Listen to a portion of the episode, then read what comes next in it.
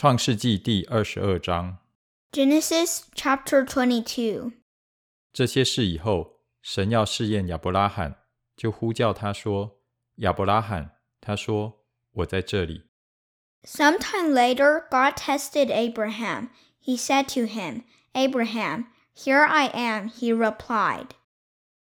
”神说：“你带着你的儿子，你所爱的以撒，往摩利亚地去， 在我所要指示你的山上，把它献为燔祭。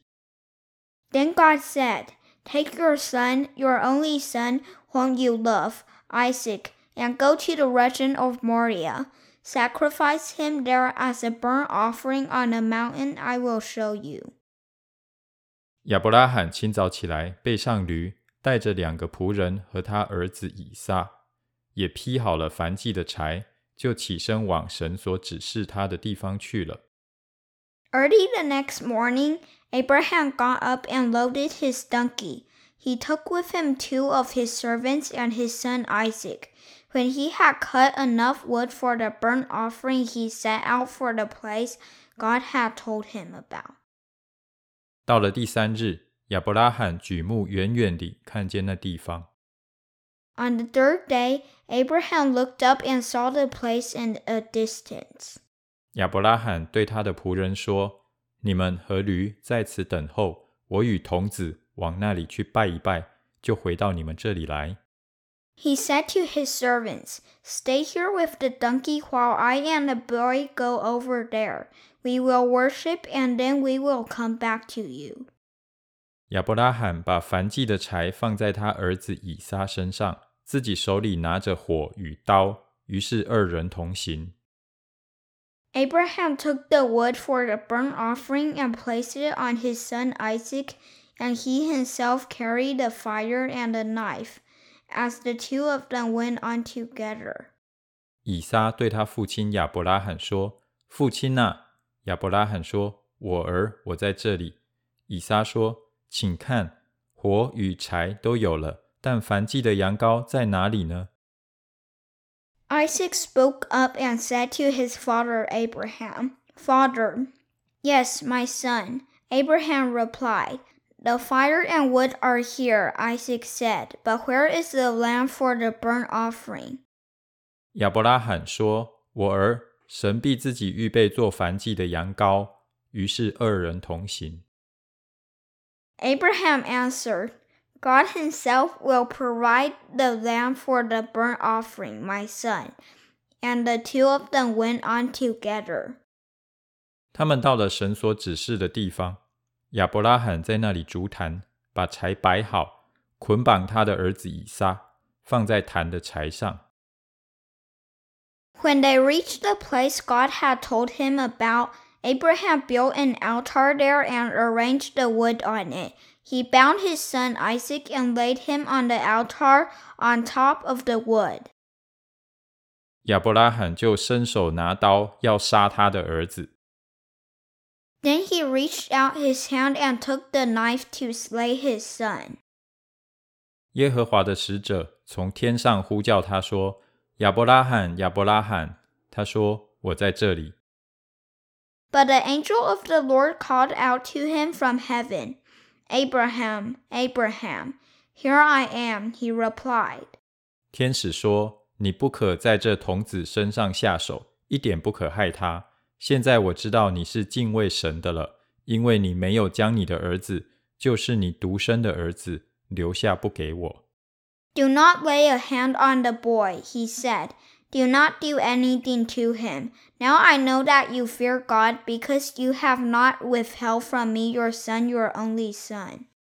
”亚伯拉罕举目观看，不料有一只公羊，两脚扣在稠密的小树中。亚伯拉罕就取了那只公羊来，献为燔祭，代替他的儿子。 Abraham looked up, and there in the thicket he saw a ram caught by its horns. He went over and took the ram and sacrificed it as a burnt offering instead of his son. 亚伯拉罕给那地方起名叫耶和华以勒，直到今日，人还说，在耶和华的山上必有预备。 So Abraham called the place the Lord will provide. And to this day it is said, On the mountain of the Lord it will be provided.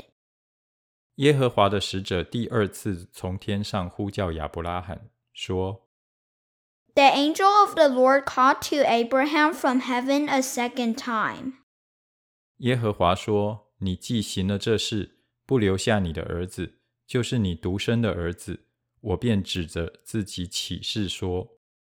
and said, I swear by myself, declares the Lord, that because you have done this and have not withheld your son, your only son, 论福，我必赐大福给你；论子孙，我必叫你的子孙多起来，如同天上的星、海边的沙。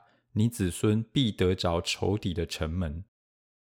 I will surely bless you and make your descendants as numerous as the stars in the sky and as the sand on the seashore. Your descendants will take possession of the cities of their enemies. 并且地上万国都必因你的后裔得福，因为你听从了我的话。And through your offspring, all nations on earth will be blessed because you have obeyed me. 于是亚伯拉罕回到他仆人那里， 他们一同起身往别是巴去。亚伯拉罕就住在别是巴。Then Abraham returned to his servants, and they set off together to Beersheba. And Abraham stayed in Beersheba. 这事以后，有人告诉亚伯拉罕说：“密加给你兄弟拿鹤生了几个儿子。” Sometime later, Abraham was told, Milcah is also a mother. She has four sons to your brother Nahor. 长子是乌斯，他的兄弟是布斯和亚兰的父亲基姆利。Uz his firstborn, Buz his brother, Kemuel the father of Aram. 并基薛、哈索、毕达、易拉、比土利，比土利生利百加。Kesed Hazo, Pildash, Jidlaph, and Bethuel. 这八个人都是密加给亚伯拉罕的兄弟拿赫生的。Bethuel became the father of Rebekah. Milcah bore these eight sons to Abraham's brother Nahor. 拿赫的妾名叫流玛，生了提巴、加罕、他辖和马加。His concubine whose name was Reumah, also had sons, Tebah, Gaham, Tahash, and Micah.